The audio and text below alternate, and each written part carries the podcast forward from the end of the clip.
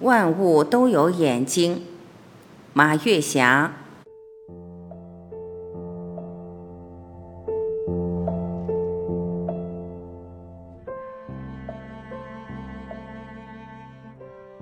在我居住的小区旁边，有十几棵长了几十年的大杨树。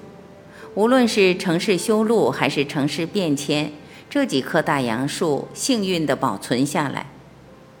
昨天我去小树林遛弯儿，这几棵大杨树身上的图案深深地吸引了我。我对大树一直充满着崇敬之情，我觉得每一棵大树都是我们的老师。无论是热带雨林中的参天大树，还是文昌红树林中的千年海莲，它们经历了怎样的狂风暴雨？它们拥有怎样的坚韧和智慧，才能在大自然中找到自己应有的位置？年复一年，日复一日的枝干直冲云天，树叶郁郁葱葱。我家乡的大杨树也是如此。我看到大杨树身上有许多美丽的眼睛。还有一幅幅的风景画，有的像山峦起伏，有的像桂林山水，有的像武士身上穿的盔甲，有的像梵高的印象画，让我莫名的感动，真心的喜欢。我知道大杨树身上每一只眼睛都有美丽传说，每一只眼睛都经历了彻骨疼痛。人们为了让大杨树长得更高、长得更直，就砍下多余的树枝。那种疼痛，大杨树默默地承受。正如一位诗人写的那样：“我失去了一条臂膀，长出了一只眼睛。”那么，大杨树身上的山水画呢？当然也是受到外界冲击的结果。大杨树把这种伤害深深埋在心里。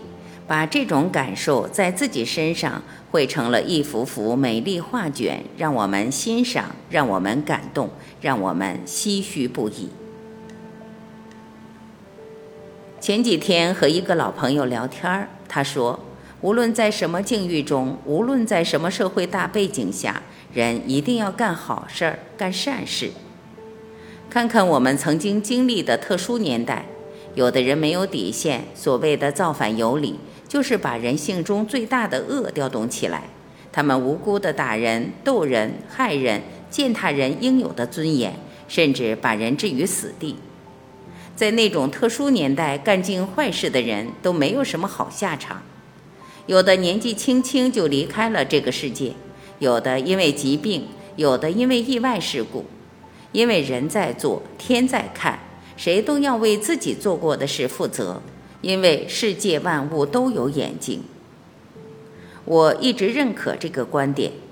天的眼睛是太阳、月亮，地的眼睛是江河湖海，大自然的眼睛是青山绿水，是雨后的彩虹，是茫茫的森林，是万物的朝气蓬勃、和谐相处。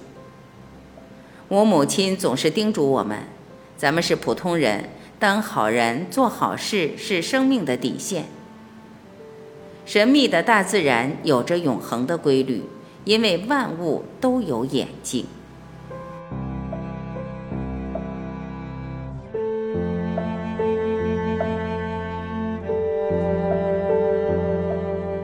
感谢聆听，我是婉琪，今天我们就分享到这里，明天再会。